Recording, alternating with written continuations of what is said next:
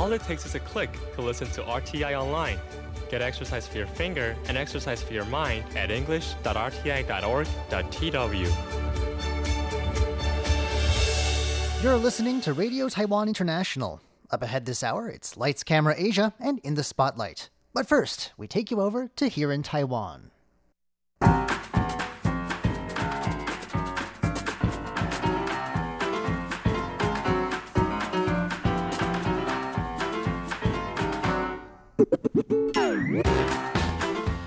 Hello and welcome to Here in Taiwan. Today is Thursday, September 5th.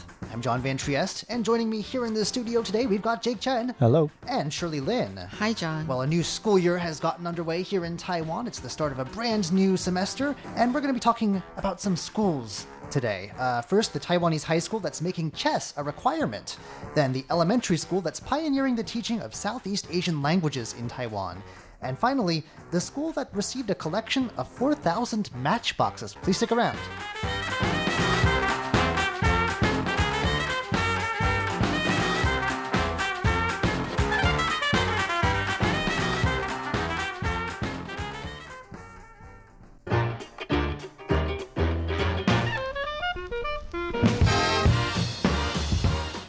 Today, though, is an update on a story we did uh, quite a while ago now, I think. Uh, we were talking about a place called the What Time Is It Cafe. Have you guys heard about that? It started in Jiayi, down south, and what it is, uh, for those who may remember, uh, is a cafe that employs people who uh, have dementia.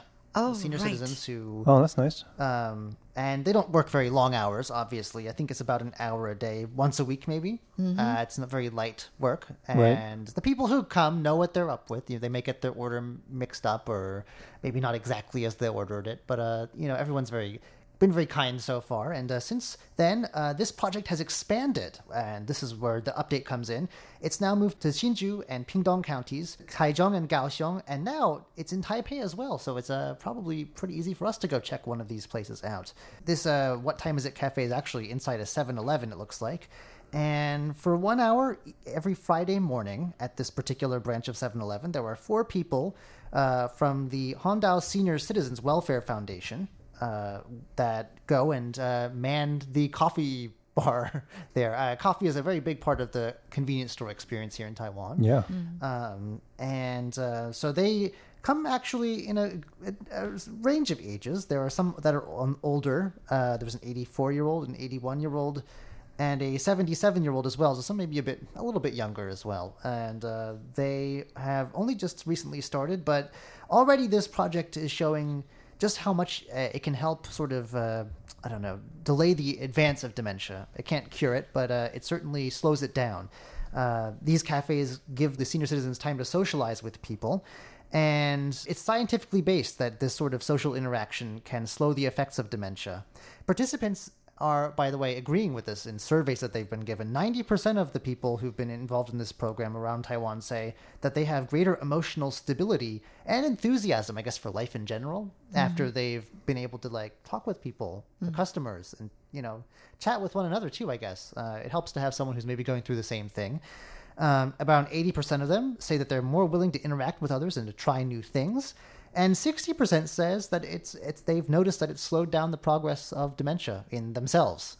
So, um, you know, that's that's great. And I think I'm, we may be seeing more of these types of stores, or, or at least, uh, you know, ca- cafes around Taiwan because there's quite a lot of dementia in Taiwan, unfortunately. Uh, there, we have, of course, a very quickly aging population. One in 13 people over 65 in Taiwan has dementia already. And once you get to 80 or older, one in five. Oh, 20%. That's, So it's very significant. And that's a lot of people in Taiwan because people here are living longer than ever before. Yes.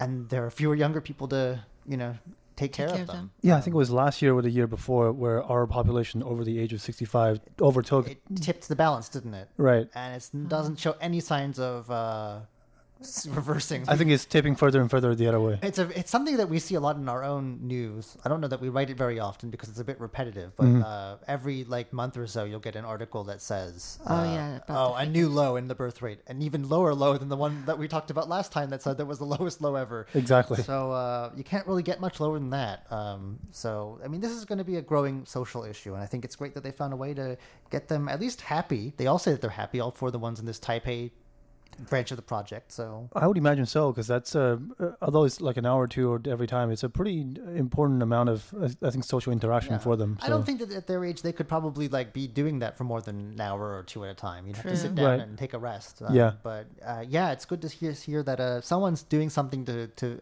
at least help address this problem and ease their suffering.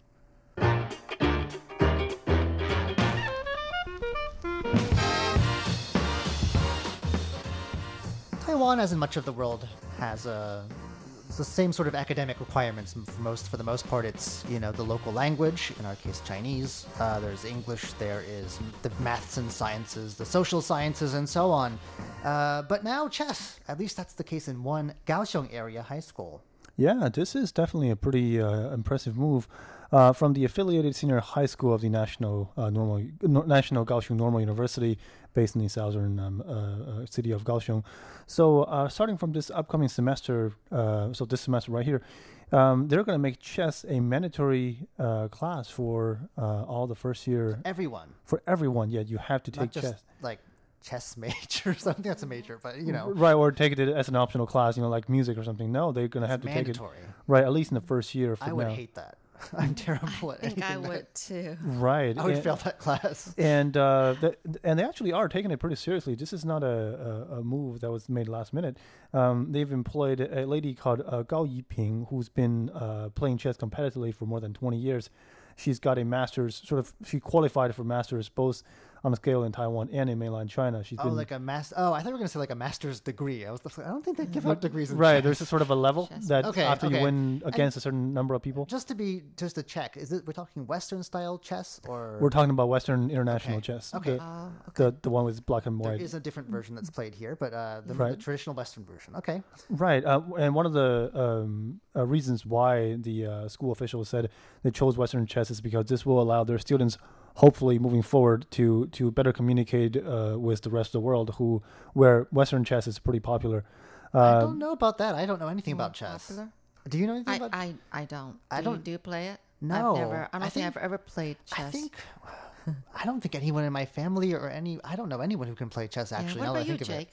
You I'm I'm a, a super duper beginner level chess player, but Oh, that's a long thought you time were ago. going to say you're super duper like Advanced, master. advanced, right? That takes years. So I don't know quite about that rationale. Right. Uh, what about developing logical and planning and uh, like that? developing logical and planning and build discipline and improve focus. These are all the other rationales that school officials have said uh, uh, sort of push them into making the decision. Um, yeah, I don't know about being being globally minded, but but definitely playing chess requires a lot of logical thinking. You sort of have to plan, I don't know, anywhere between three to twenty steps ahead, and you have to plan those steps in response to the possible steps that your opponents might plan. So it's a it's a pretty taxing uh, activity, I guess. Yeah, That but like, sounds would they tough. hold would hold someone back for not being good at chess though? Like, like you can't They get, like, graduate. academic demand. yeah, for you're some- you're not going to the next grade because you failed Oh. chess. You know, I imagine mean, that. Imagine explaining that to people. Right. Uh, well, uh, I guess uh, they'll have we'll have a new crop of master strategists coming out of Kaohsiung to look forward to.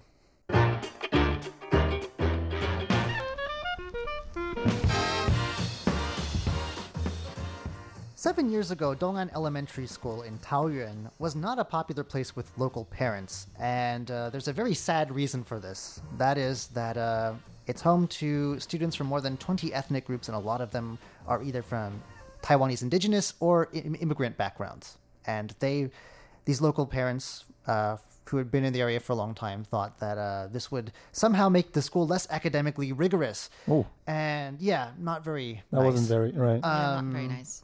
And but uh, a new principal came to town seven years ago, a new sheriff, and decided that actually this could be the school's new strength. And so from basically from scratch, she started building up a curriculum to teach students in these languages, not knowing that seven years down the road, in fact, starting from this semester, this very week, I think, uh, students across Taiwan are now going to be taking one of these languages. Oh. Uh, at least a large number of them, She's ahead of the curve then. way ahead of several years ahead of the curve. Yeah. Um, and you know there was really nothing in the way of resources or qualified teachers or guidelines even at the time. So really, uh, back in 2012, it was just Vietnamese and Indonesian, and sort of bit by bit, she got parents in to teach, sort of as on an ad hoc basis, teaching them in some you know educational techniques and. Uh, classroom management and that sort of thing beforehand, but basically on their own, and they had to sort of drop their own textbooks and everything from scratch and everything. Uh, but in, I mean, over the last few years, uh, we've been trying very hard to tighten up uh, ties with Southeast Asia. They're sort of the escape hatch for Taiwan as cross-strait ties deteriorate, Right. And uh, you know, the economy feels the pinch. We need new markets. Our neighbors to the south seem to be one possible solution. And it's not only that, uh, you know, a large number of the kids in not just this school, but schools across Taiwan now are uh, the children of at least one immigrant due to the local low birth rate. Uh, so in June, like I said, the Ministry of Education approved these new curriculum guidelines. And so, in addition to the so called mother tongue languages that are being taught, in addition to English and Mandarin, uh, these are uh, Hokkien, Hakka, or one of the 16 indigenous languages, depending on your own background, usually. Sure. You know, uh, you choose one of them.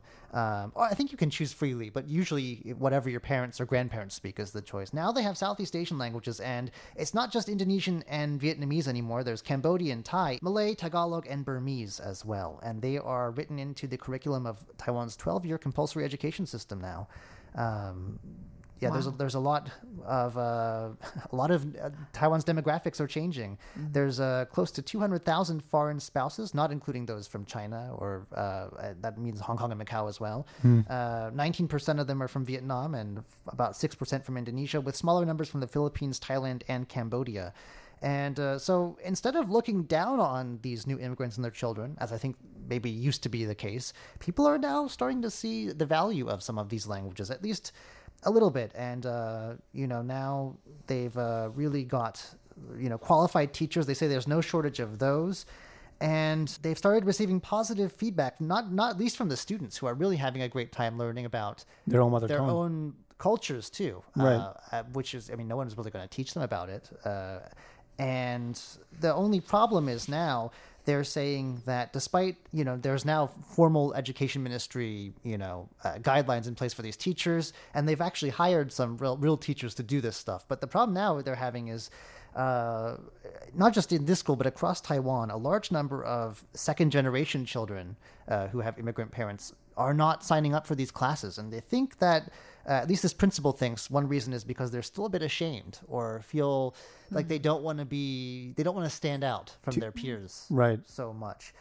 So not just at this school but again across taiwan they're slowly having to face the same challenges of uh, standing, standing up to bigotry but also uh, convincing people that this is important that it's good that it has a, a good uh, impact on the kids uh, too. And you know, one of the things that they're trying to do, because uh, I think based on their experience with English especially, is not worry about anything other than speaking at first. They want the kids first and foremost to I just speak good. from the beginning, Right. and to worry about more detailed introductions to grammar and things like that much later. That's the right if way you to don't- go. If you don't like it from the beginning, if you find it a, a real chore from the beginning, you won't go on. Uh, yeah. Absolutely. True. And I think they recognize, unfortunately, and uh, I think this is one of my big problems with the this system is that like I don't think they have more than I don't know an hour or so a week. It's a very little limited class time, which Yeah. means how fluent are you actually going to get? I mean, you need much more time. You need more than that a day to, to be fluent in, in whatever language you get I into. it's great to be able to say I like ice cream and I count to ten. But I mean, if you, I mean, really, like if you want, especially for some of these languages that are endangered, I mean,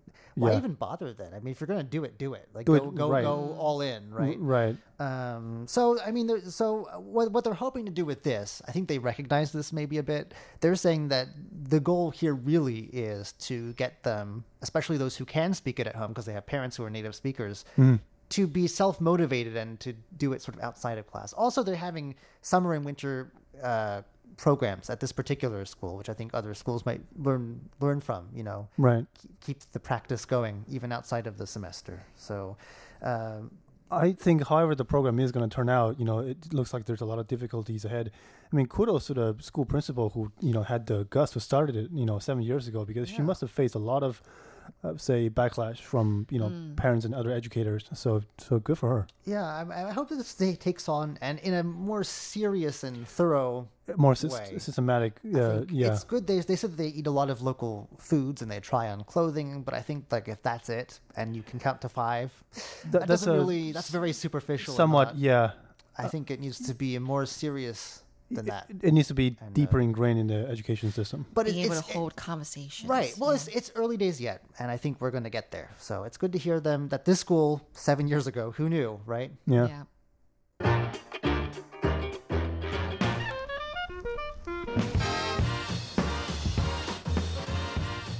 Why did this school receive a collection of four thousand matchboxes? You're supposed to discourage kids from getting near matchboxes, aren't you? Well, I guess that wasn't the intention. And in fact, um, later on, I'll tell you how they actually try to incorporate this into their uh, school curriculum. But um, first of all, we're talking about a retired military officer, Meng Fanxing. And uh, he's been like collecting these matchboxes for like 60 some years. And um, uh, uh, he's got a collection of like 4,000, more than 4,000 of these matches, uh, matchboxes. Um, basically, he uh, went into the military at the age of 17. He's from Shandong, um, and he came up to Taiwan, you know, with the uh, Kuomintang. So that was back in 1949. And um, he retired at 58. That meant he was 41 years in the in in the army. And um, you know, he never thought that collecting these matchboxes was going to mean anything until now. And but basically, um, you know, for some of them, he, he they're like precious collection. He's Oh, even bet. like framed them, you know. Oh, like because they have a lot of artwork on them, and Uh, that too. And actually, these 4,000 matchboxes can be divided into like 10 different categories. Like maybe those from China, and then there are others from um, restaurants and pubs, and then uh, from businesses, and then even like foreign, you know, from other countries, and or historical ones. Like the he's got the most precious, which is actually like a gold-plated um, matchbox Wow. that he got from that the away. UK. That's gonna it be was a, a gift. That's a one-off, right? That's Yeah, a yeah. custom-made matchbox. But I still don't understand, like, why is the school enthusiastic about this? First All of all, right. first of all, you don't want kids playing with matches or encouraging No, them to. no. Secondly, weren't I mean that was the great age of smoking. back- We're talking when the when the KMT came over and all that. I mean, those matchboxes were given out because, like, you know, people were People- smoking with them. Right. Well, don't I you want to discourage that too? Yeah, well, I think that um, you know, Officer Meng, um, retired Officer Meng, he really believes in reser- um, retaining history. Okay, so you know, all these matchboxes to him have very historical, um, you know, um, elements and significance. why give it to a school And though? Why not open a museum? Museum. Or Yeah, I was gonna say. Oh well, um, the school. Well, anyway, but the school has decided to let him have his collection on the walls and everything. And look at it's all framed and everything. I think he did them even before the school asked for the collection. It's all framed, and this is the one that's uh, most precious, gold plated, um, from the UK. It was a gift from a friend. Is that And, camels? Um, no, it looks like it's a donkey or horse Is it like the a three horse wise with men? a it looks like no biblical. it isn't it's just like a, a, a guy kind of leading a, a, a horse with some loads on his back and Okay. isn't it amazing it's like you know Yeah. kind of like um yeah really nice Intricate, art intricate. yeah, yeah art That's into sure. the uh, uh, gold plates anyway so the school actually is going to use these matchboxes and hopefully the teachers will be able to find some kind of inspiration from using Matchboxes these through the ages. yeah, yeah, and in, in basically teaching the history, the the cultural, you know, the historical um, significance behind these matchboxes and everything. So this is really one of a kind. It's definitely a very experimental thing that the the school is trying to do. Certainly is something I've never heard of anyone else trying to do before. Right, right. Um, will this collection be open to the public by any chance? Um, or it do you have to doesn't be a student? say though, but for now it's um, I guess being displayed in the school. So supposedly, if you were to visit the school, you'll be able to see it. He's even got like ones from World War II and Wow. like NBA. What a what a Yeah. wide As in the collection. National It's like Basketball? incredible. the basketball association. Yes. Yeah, and the late, you know, Teresa Tang, who was like, she was you a- know, A cultural symbol here in Taiwan. museum- yeah, Okay, yeah, I singer, get that. right? Yeah, so lots, four thousand. That's a lot of stuff a lot there. of matchboxes. yes. All right, well, that just about does it for today's edition of Here in Taiwan. I'm John Van Trieste. I'm Jake Chen. And I'm Shirley Lin. Don't go anywhere just yet. In just a moment, it's Lights, Camera, Asia, followed by In the Spotlight.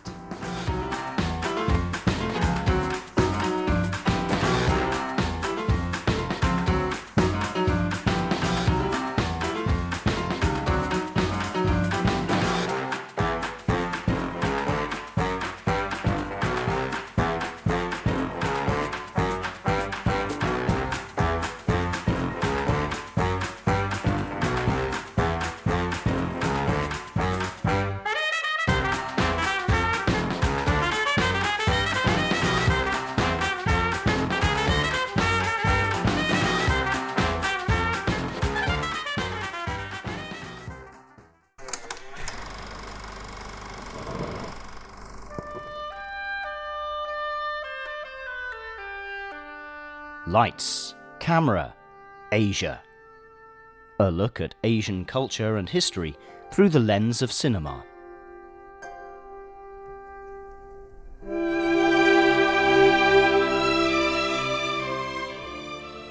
Hello, and welcome back to Lights, Camera, Asia. I'm Jake Chen. Last week, we turned our attention to South Korean cinema for the first time in this show, and we briefly went over the ups and downs of the Korean movie industry since World War II. In short, the industry rose from the ashes of post World War II Korea and grew into one of the most vibrant and mature cinemas in Asia. It has a large number of high quality films to offer to fans in almost all of the popular genres, such as horror, action, animation, and thriller. I'd even go as far as to say pick your favorite genre and you can find a list of top quality and more importantly, original South Korean movies in that category. Now, this week, let's take a look at Old Boy, arguably the most highly praised movie to come out of South Korea. So much so, in fact, that he inspired a cult following among Western fans. So, enough introduction, and let us dive into the world of Old Boy.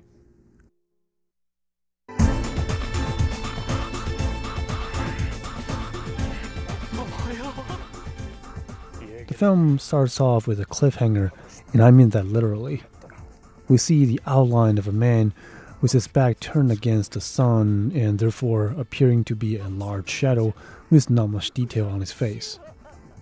His right hand grabs firmly onto the tie of another man who's leaning off the edge of a building, apparently trying to kill himself. The suicidal man is totally baffled as to why a man is trying to forcefully stop him from killing himself. And the man in shadow, our protagonist, says that he only wants him to hear his story. The film then flashes back to a time in the past, and a younger middle aged man is making a scene at a police station.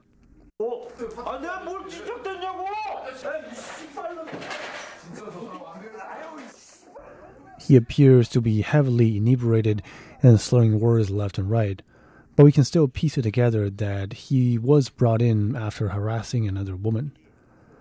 The man introduces himself as Odaisu, and after making a mess at the station by trying to urinate on the floor and provoking fights with police officers, he was finally calmed down and he tells the police that he has brought a gift to his daughter and that all he wants is to go home. Odaisu's friend eventually comes to bail him out, and just when the pair is making a phone call around a street corner, Dae-su disappears. By the time his friend turns around, he sees only the endless gloomy streets engulfed in the rain with no sight of Dae-su, no matter how hard he yells his name. By the time Dae-su makes his next appearance, he's barely poking his head out of a small opening of a prison door. 아저씨, 나 여기서 내보내달라고 테니까, 어? 나 여기 때문에 들어왔는지 그것만 얘기 좀 He's begging and yelling to the person who is bringing him food, saying that he's been in prison for two months and that all he wants is to not be released, but just a reason for his imprisonment. The person doesn't answer him, and Dae-su frantically tries to grab onto the person's foot and threaten to kill him. But all this was in vain as he was kicked back in along with the plate of food, which he throws away in anger and despair. It is at this moment that we get to see the inside of Dae-su's new, well, let's just call it a place of solitary confinement. It looks like the inside of a very plain and shabby hotel room. Everything from the floor to the bed cover looks brown and dull, and the wall is covered in this dull, really unsaturated wallpaper with repetitive patterns. The bathroom sits at the corner of the room and is fully exposed, leaving him with no privacy. The room also has no window, with a painting of a sailing boat as a replacement for a view to the outside. And speaking of painting, the most remarkable feature of the room is a portrait painting of a man whose face is twisted in a really bizarre and grotesque manner. It is as if he's both laughing and crying at the same time, but we can't tell which one it is. This actually is a real painting, and it, it is titled Man of Sorrow. It's made by James Ensor in 1891. It is a hugely important element in this movie, and we'll get to that later.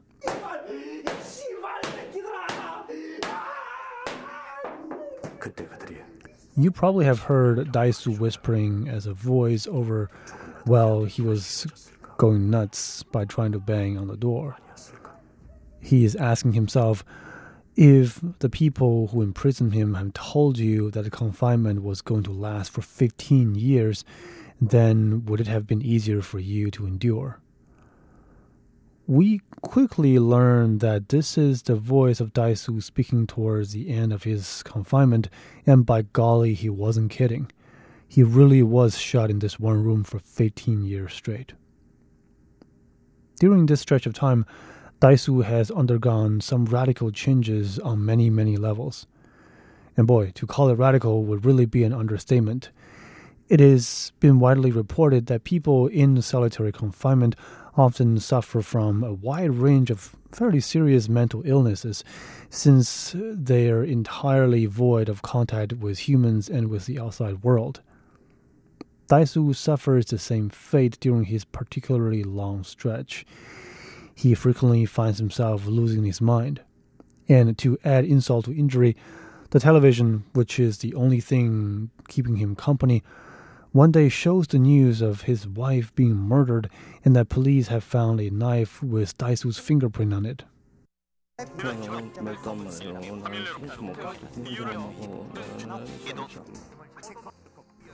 He has been framed for the murder, and there is no way that he can get out and clear his name. Dae-su is sustaining an indescribable amount of pain and agony in every moment.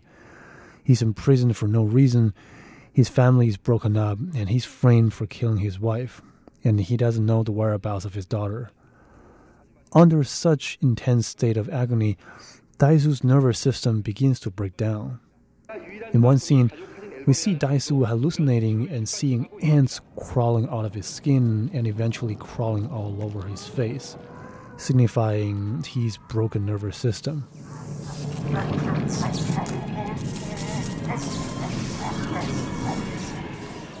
In another scene, we see him staring at the James Ensor painting that we talked about earlier and forcefully pulling a huge smile despite the fact that there's obviously nothing to be happy about. Dae-su eventually regains some semblance of rationality and, and conscience, and he begins to retrace his life. He tries to find out who puts him here, and in order to do that, he makes a note of all the people that he has wronged and all the women that he has flirted with. And as it turns out, the names filled several notebooks, showing that Dae-su has a pretty dodgy history of womanizing. Apart from recounting his mistakes, Dae-su also learns how to fight by watching martial arts contests on television and by punching the wall.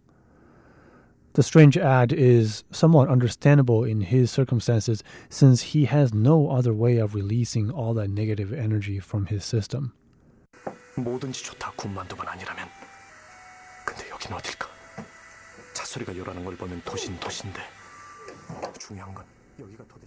Every once in a while, sleeping gas is released into Dae-su's room, and a group of people walks in to shower him and to cut his hair while he was unconscious.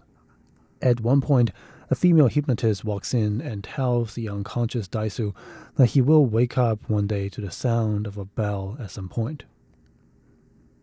Understandably, Dae-su is getting used to the routine. However, one day, after being gassed again, he doesn't wake up in his own bed like he expected. Instead, he finds himself in a suitcase, and when he finally breaks out of it, his eyes are blinded by the light. He has finally been released. In fact, he finds himself on top of a grassy rooftop while a man holding a small dog is sitting on the edge of the building, shivering, apparently contemplating suicide. So, this brings us to the scene at the beginning of the movie and to the present time. Dae-su catches the man by his tie and tells him to listen to his stories. The movie then cuts to after the conversation, and the suicidal man realizes that his pain and suffering really isn't much compared to what Dae-su has suffered in the past 15 years. So, when and where does this leave our protagonist? He's all alone and no longer has a family. His friends, well, for all they know, Dae-su is a murderer who disappears for 15 years. He has no idea of who abducted him and why, and to make things stranger, he found a large sum of cash in a wallet that someone has put in his pocket. Clearly, whoever imprisoned him had no intention of killing him, and they have other plans. And Dae-su at this point is no different than a middle aged convict who's been released into society, filled with rage and the singular purpose of finding out and punishing whoever did this to him. Well, this is all we have time for this week, and I hope I've done a good job setting up the first half of the film because in the second act, Dae-su embarks on a bloody, and a really do mean bloody, journey of vengeance, and he encounters one surprise after another, and eventually sees his life being turned upside down and inside out. Please make sure to tune in next week to find out exciting development in the second act of the movie. I'm Jake Chen, and I want to thank you again for listening to another episode of Lights Camera Asia. I'll talk to you next week.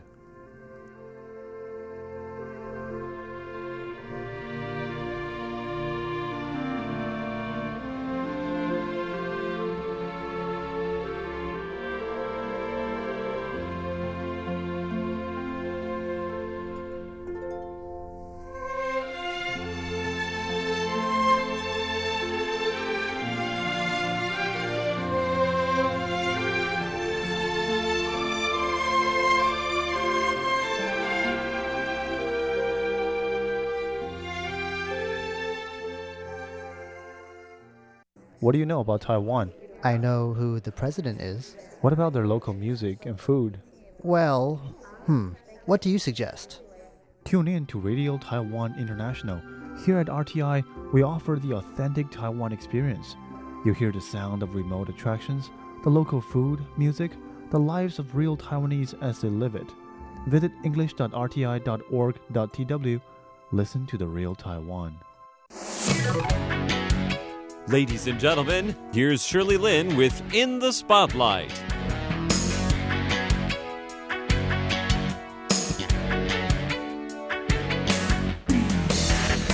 Welcome to In the Spotlight. I'm Shirley Lin. Mario Sabadia is from the Philippines. He's been in town for nine years. He originally came to work at a factory. Then he became interested in sand art and taught himself the art from watching YouTubes. He became a well known sand artist in Taiwan, just like that. He was asked to make sand art of faces at a time when he didn't know how, but he said yes and did it anyway. Mario is a real adventurer. He doesn't say no to anything. He even became a fashion designer just because he loves art so much. He is often being asked to design clothes and uh, has even been invited to appear at fashion shows as far as Canada.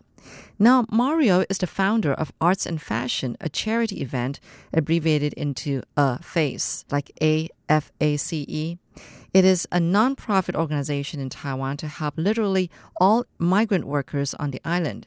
He hopes that through the organization that when his fellow workers complete their work term here, that they can pursue their personal dreams when they return to their homeland, whether it be fashion models or other professions. Mario said because most of his people come to Taiwan to work, they don't often have any free time for anything else. So when he hosts fashion shows, they are hugely attended by the migrant communities. Today, we're going to start with hearing how the Taoyuan city government is doing to help Mario uh, help the migrant community there. Taoyuan, in fact, has probably the biggest population of migrant workers for its density of factories and industrial companies.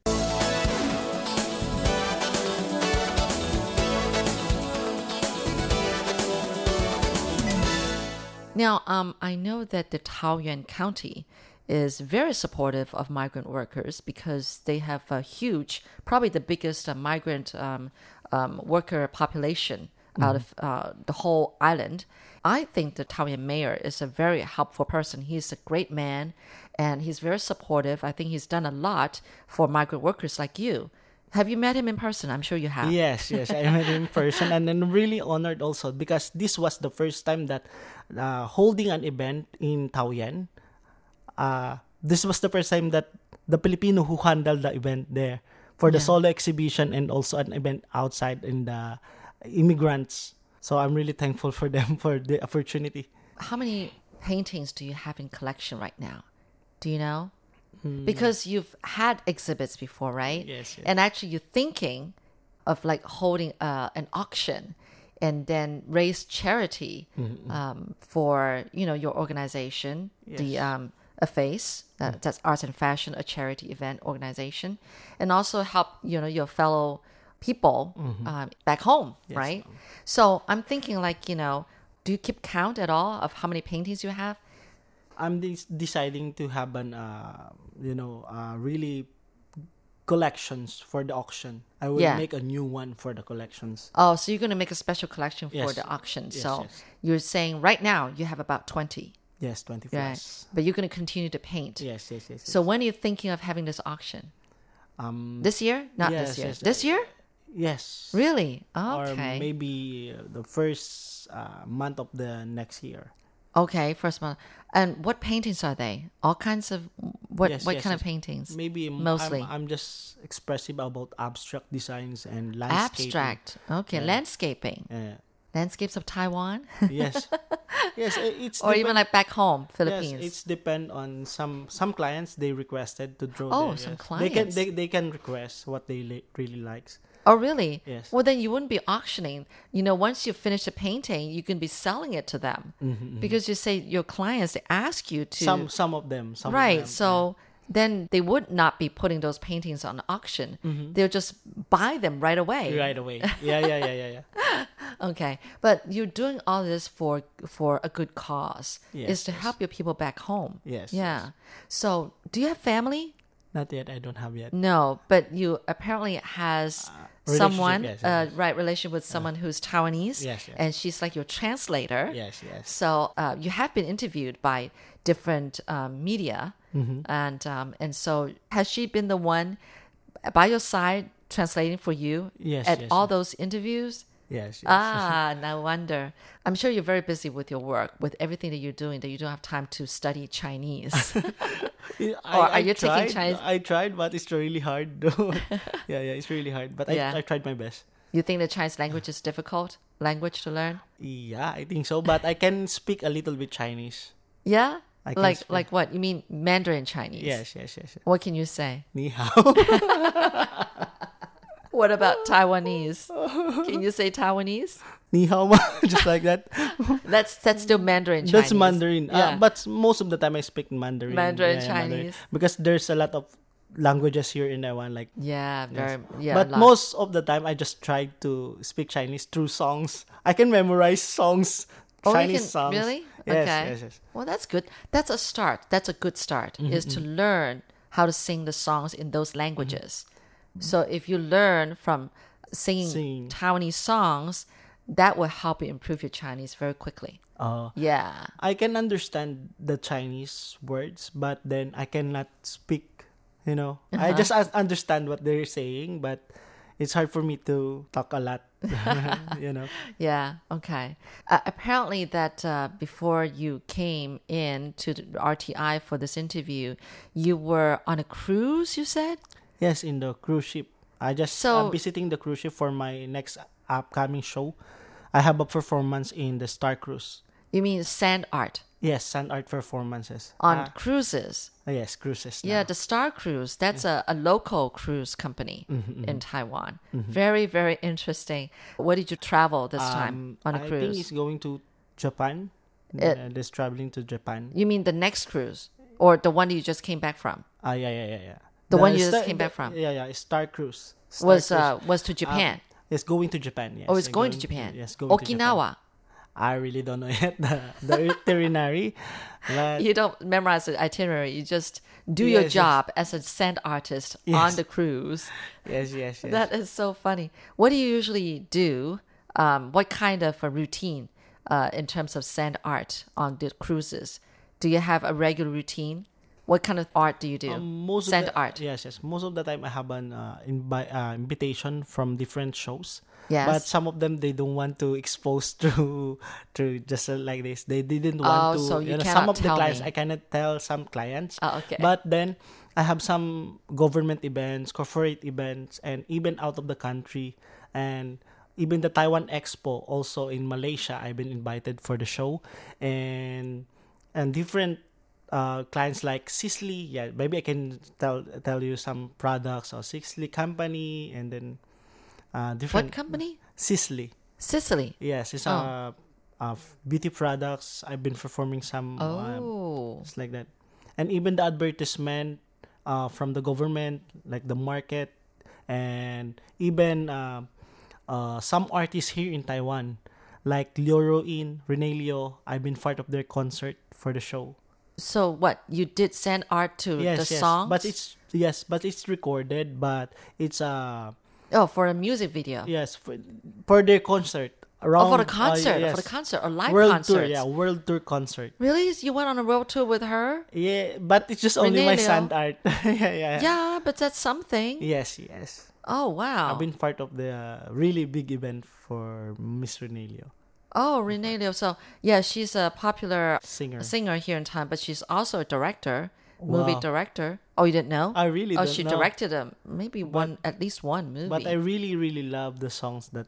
yeah, she she's great. Uh-huh. And so you traveled with her when she was doing the world tour.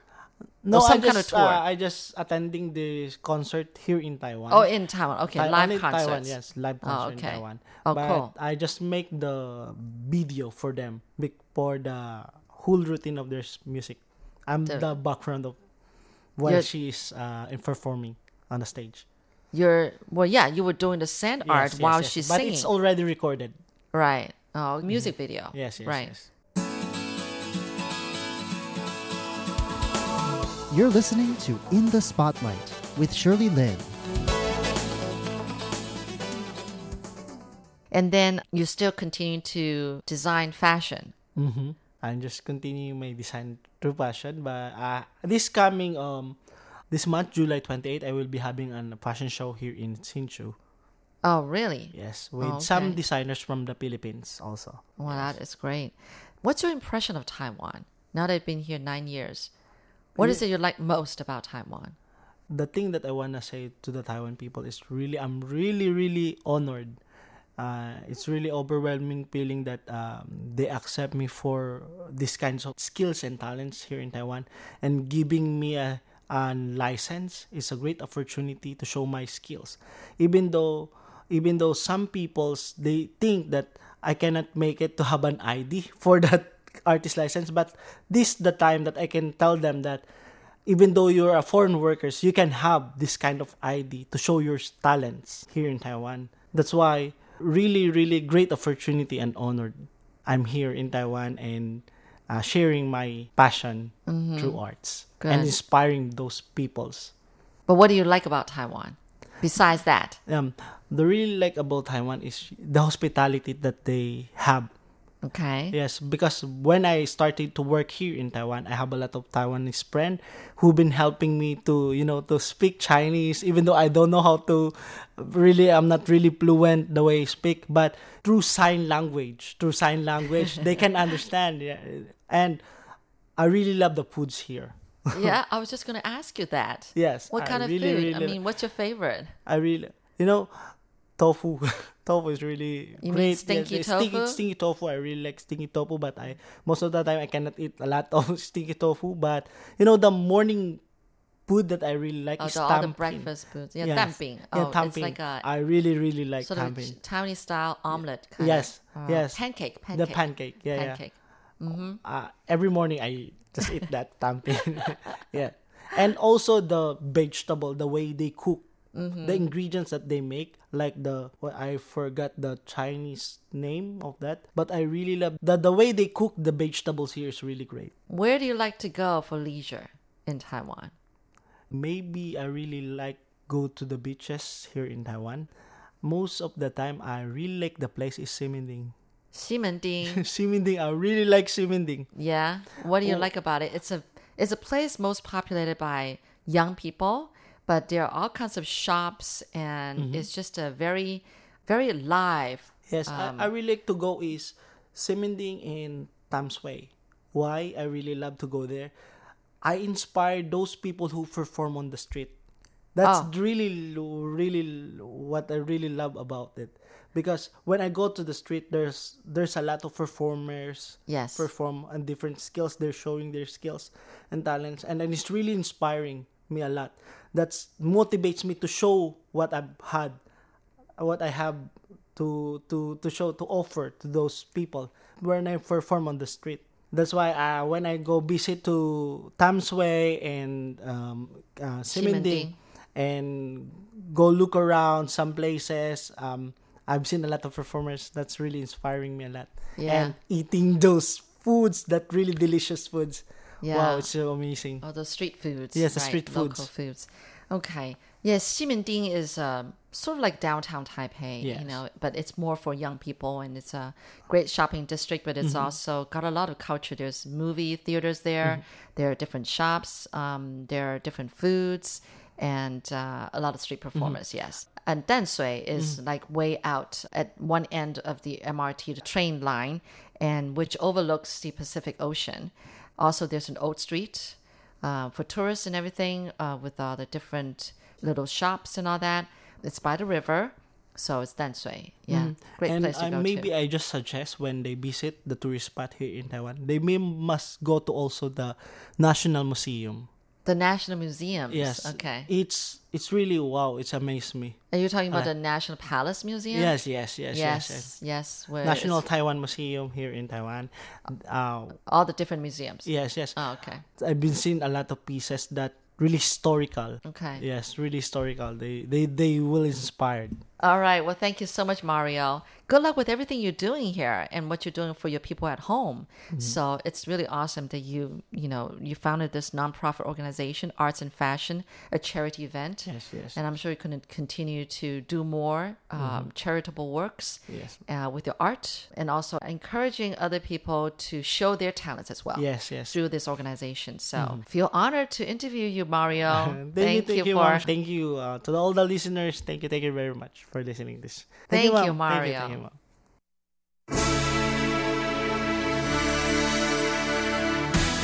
Thank you for listening to Radio Taiwan International, broadcasting from Taipei, Taiwan. Check out our website at english.rti.org.tw. Again, that's english.rti.org.tw for the latest news and features from Taiwan. You can also listen to our programs and watch videos as well. Our 60 minute English language program can also be heard every day at the following times and frequencies. In southern China and South Asia from 1600 to 1700 UTC on 6180 kilohertz. Again, that's in southern China and South Asia from 1600 to 1700 UTC on 6180 kilohertz. And in Southeast Asia from 0300 to 0400 UTC on 15320 Again, that's in Southeast Asia from 0300 to 0400 UTC on 15320 kilohertz. We'd love to hear from you. Please send your comments to P.O. Box 123 199, Taipei, Taiwan. Again, that's P.O. Box 123 199, Taipei, Taiwan. Or send an email to rti at rti.org.tw. Again, that's rti at rti.org.tw. Also, visit us on Facebook. The address is fb.me forward slash Radio Taiwan International. Once again, on Facebook, we're located at fb.me forward slash Radio Taiwan International for videos, photos, and news of interest from Taiwan. Thank you once again for listening to Radio Taiwan International.